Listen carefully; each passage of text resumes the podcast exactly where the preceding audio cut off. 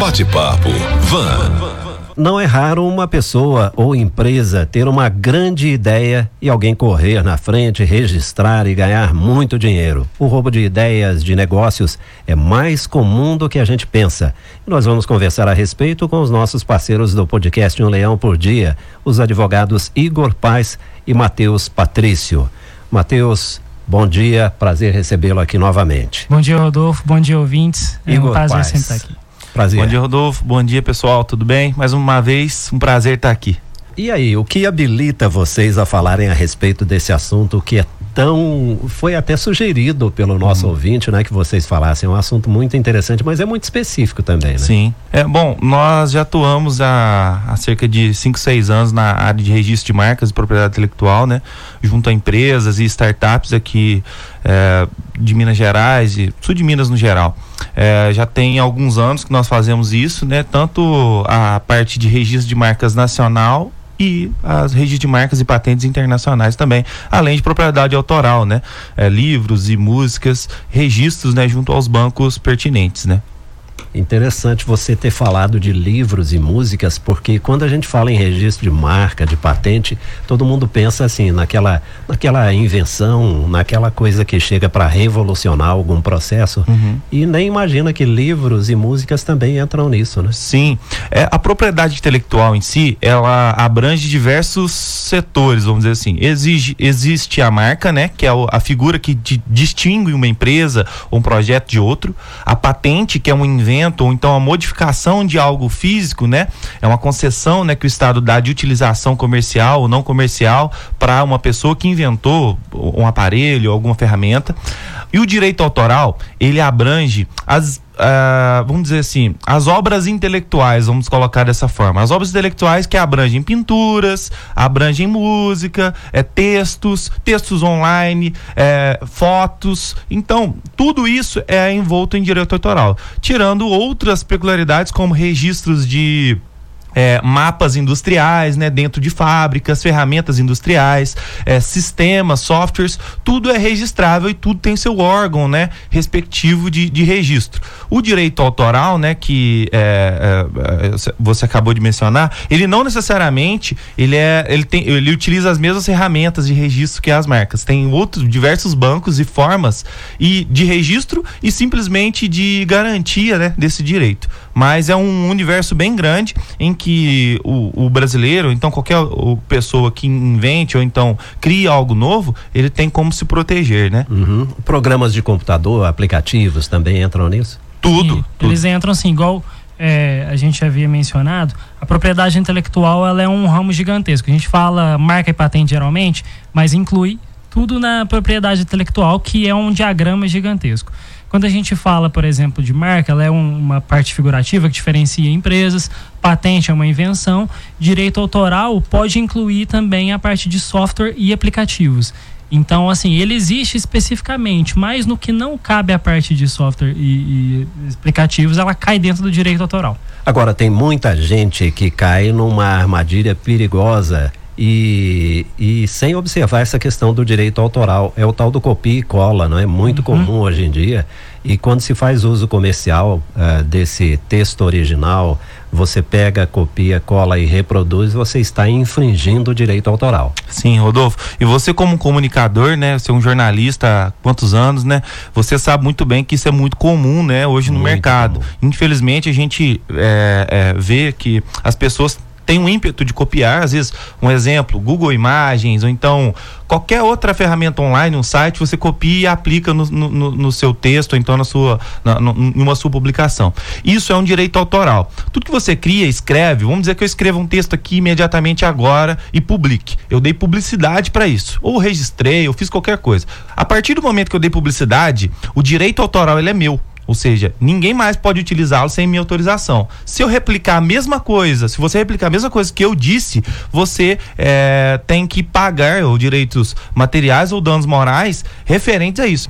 Vou dar um exemplo prático. É, um, um, dos mais famosos, o Mickey. Quando ele foi inventado pelo Walt Disney, cerca de 95 anos atrás, mais especificamente, é, ele surgiu pelo simples fato dele divulgar aquilo. A partir disso, ninguém pode utilizar o Mickey sem autorização. E agora, a, é, depois de no, segundo a legislação é, americana, né, a morte após a morte do, do, do criador, nós temos ali 70 anos ou então 100 anos após é, a criação né, dessa marca para ela cair em uso público. Então, daqui cinco anos especificamente, o Mickey já vai estar, o Mickey, aquela primeira gravura que surgiu do Mickey, ele já vai estar disponível para utilização pública. No Brasil, diferente dos Estados Unidos, é um pouquinho diferente. Vamos pegar o Monteiro Lobato, né, o nosso maior criador assim de dessa cultura, né?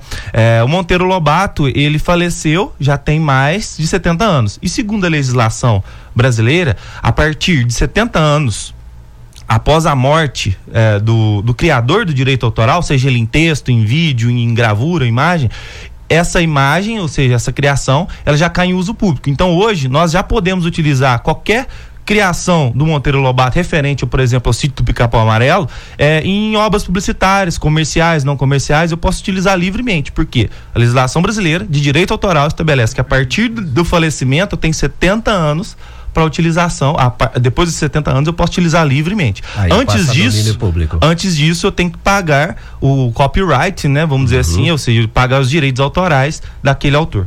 Certo. Agora, voltando para a questão dos textos, há uma proliferação gigantesca de blogs e outros sites, e muitas vezes esse pessoal eh, se apropria de conteúdos produzidos por outros publica esse conteúdo e dá só uma mexidinha ali no texto, muda uma palavra de ordem. Porém, existem mecanismos muito eficazes de verificação dessa autoria, né? E aí cabe sim o processo por infração do direito autoral. Cabe, cabe sim. É, o que acontece, como você disse, com a proliferação dos blogs, Twitter, internet no geral, existe vários tipos de cópia, né? E a cópia não só para isso, mas também para estudos, estudos científicos é, pesquisa no geral. Então muita gente copia coisa da internet é e vai lá e faz um estudo científico em cima. A gente costuma achar é. TCC inteiro, né? Que foi todinho copiado. Exatamente. E aí e ainda incorre em algum outro crime que é o crime de infração na, na relação da pesquisa mesmo em si. Existem ferramentas que podem é, rastrear esse tipo de cópia e sim cabe é, um tipo de processo judicial ou um tipo de notificação extrajudicial, tanto que para que a pessoa retire aquilo, tanto para que ela sofra realmente sanções em cima dessa, desse problema que ela acabou gerando aí de copiar e colar. Certo. Agora vamos voltar para a pauta que foi sugerida pelo ouvinte sobre marcas e patentes especificamente. Então, gente, por que registrar? Eu costumo falar que assim, tipo, registra porque você é, é esperto. Porque não importa o que aconteça, a gente sabe que na lei o registro vem da a propriedade vem da pessoa que registra primeiro. Então, assim, é, vamos citar um exemplo, mas vamos construir uma história, né? Vamos, vamos pensar aqui um pouquinho de storytelling. É, você foi lá e criou uma empresa na década de 80. Essa empresa você investiu dinheiro, investiu grana, investiu tempo é, ela cresceu, num futuro ela, ela conseguiu render vários lucros e você criou a marca desenvolveu a marca, todo mundo conhece a marca. Mas você não fez o registro. Beleza. Passou algum esse passado esse tempo você descobriu que uma pessoa em outro lugar fez um registro de uma marca parecida que trabalha no mesmo ramo de atuação, mas assim não tem nem 10% do valor de mercado que você tem. Ou ela é a dona da, da marca, entende? Então, assim, tipo, o registro ele vem para você se proteger desses problemas e também uma coisa que a gente fala muito, já que a gente trabalha no setor de tecnologia, a gente trabalha com investimento quase sempre. Se você está criando agora uma startup, tem uma ideia, é muito interessante você registrar, porque aos olhos de investidores isso é muito bem visto. Quer dizer que você está tratando com carinho aquela marca, está tratando com carinho aquele invento. E custa caro? Não. Um negócio importante, Rodolfo, é, é, é explicar o seguinte: custa muito barato o órgão para se registrar uma marca é o INPI, o Instituto Nacional de Propriedade Intelectual, em que nós registramos marcas, patentes, registros de software, etc. A marca, ela é o principal, vamos dizer assim, se eu fosse eleger o fator mais importante de um negócio hoje, ou seja, o bem mais valioso de um negócio, eu elegeria a marca. A marca é uma coisa que, é, segundo vários escritores, eles dizem que é o seguinte: é, lute pela sua marca, mais do que tudo, mais do que qualquer coisa no seu negócio, lute pelo seu nome. A marca, ela é o fator que distingue, que distingue você de um é, concorrente. o registro de marca ele surgiu simplesmente para não confundir um consumidor com outro. Ou seja, eu não posso é, ter uma marca parecida com a outra, senão eu posso confundir o consumidor. Ele pode achar que está comprando uma coisa e está comprando outra. É. Esse é o grande objetivo do registro de marca. E a marca, ela assim, ela custa tão barato. Vamos dar um exemplo. É, o registro de marca, ele custa inicialmente para ser registrado no INPI 145 reais.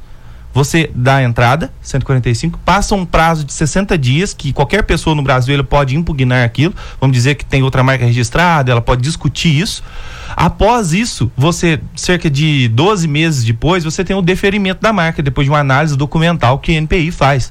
É, e você paga outro, outro boleto, que é outro boleto de 200 e poucos reais. Olha que taxas pequenas. Obviamente tem um serviço, né? Por exemplo, eu e o Matheus nós trabalhamos no setor de registro de marcas, então a gente tem o nosso, o nosso preço. Mas é pequeno, perto da proporção e que isso pode tomar. E eu digo isso, Rodolfo, pelo fator que eu diariamente recebo de meus clientes e outras pessoas que me procuram para resolver problemas de marca, que é exatamente o exemplo que o Matheus me deu. Ou uhum. seja, eu não registrei, eu investi anos, cinco anos, por exemplo, é, dinheiro, é, marketing, energia em uma marca, em um desenho de uma marca e não registrei. Aí outra pessoa veio oportunamente, ué, ele já investiu tanto dinheiro lá, agora só basta eu registrar. Ele já fez o marketing para mim. Isso nós temos que entender que no Brasil é muito comum. É até para fins de registro do próprio domínio, ou seja, o seu famoso www, né? É, se você não ficar atento e registrar os domínios corretamente, você pode perdê-lo simplesmente porque outra pessoa registrou primeiro que você.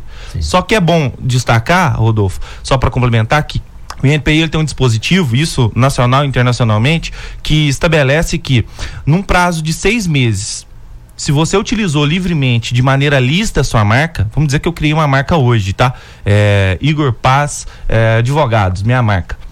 E outra pessoa registrou essa marca também. Só que ela tá lá, Igor Paz Advogados, há seis meses. E eu registrei hoje. Ela pode impugnar o meu registro, falando que apesar dela não ter o registro, ela tem seis meses de utilização lista. Uhum, correto? Então, num período de seis meses, eu ainda assim eu posso discutir a minha titularidade. Passou isso, amigo, você não Já tem mais direito a essa marca. Aí me desculpe, mas você tem que criar tudo de novo e novamente. uhum. Bom, e isso vale para grandes e pequenos negócios? Vale com certeza para grandes e pequenos negócios. Uma questão que a gente sempre cita com relação à marca é o que a gente vê aí várias empresas grandes já tentando escalar elas é através do método de franquia, né? Você franquear uma empresa. É imprescindível, é assim, tipo, é necessário, até para nível jurídico, se você for franquear a sua empresa, se já for um, um ramo grande, que a sua marca esteja registrada. E para pequenas empresas, você é um, um, empreendedor, um cara que está criando uma marca agora, está criando um evento agora, é mais interessante ainda você registrar, porque conforme a gente disse, é muito bom para um investidor ele ficar sabendo que você já está tendo esse carinho com a sua marca e assim, gente, a marca, ela é, é, marca e patente são, são duas coisas tranquilas de se fazer, o custo é muito baixo, a validade de uma marca é 10 anos, a validade de uma patente, ela varia tanto para para 20, média 20 anos. Média 20 anos, né? Modelo de utilidade é 15, a patente é 20 anos, a patente de invenção é 20 anos. É prorrogável esse prazo, então assim, é muito interessante para você já estar tá fazendo isso é, por agora se você já está criando uma marca, desenvolvendo alguma coisa. Ok. Quais são as diferenças entre marca e patente?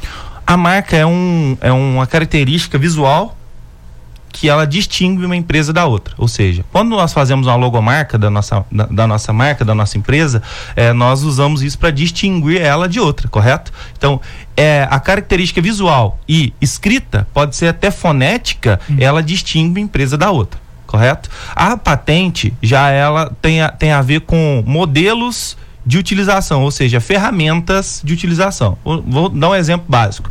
Um, uma patente famosa que é brasileira, escorredor de arroz.